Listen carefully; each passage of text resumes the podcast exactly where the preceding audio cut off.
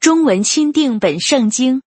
诗篇第一章第一节：一不从不近前人的计谋，不占罪人的道路，不做亵慢人作为的，这人便为有福。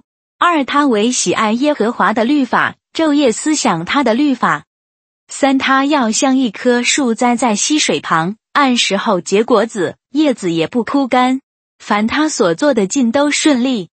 四不敬钱的人并不是这样，乃像糠比被风吹散。五因此，当审判的时候，不敬钱的人必站立不住；罪人在一人的会中也是如此。六因为耶和华知道一人的道路，不敬钱人的道路却必灭亡。诗篇第二章第一节：一异教的民为什么争闹？众民为什么谋算虚妄的事？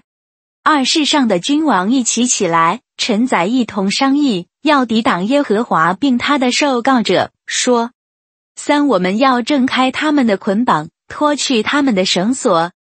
四，那坐在诸天的必发笑，主必嗤笑他们。五，那时他要在怒中责备他们，在烈怒中惊吓他们。六，说我已经立我的君在西安我的圣山上了。七，受告者说，我要传圣旨。耶和华曾对我说：“你是我的儿子，我今日生你。八，你求我，我就将异教之民赐你为基业，将地级赐你为田产。九，你必用铁杖打破他们，你必将他们如同陶匠的瓦器摔碎。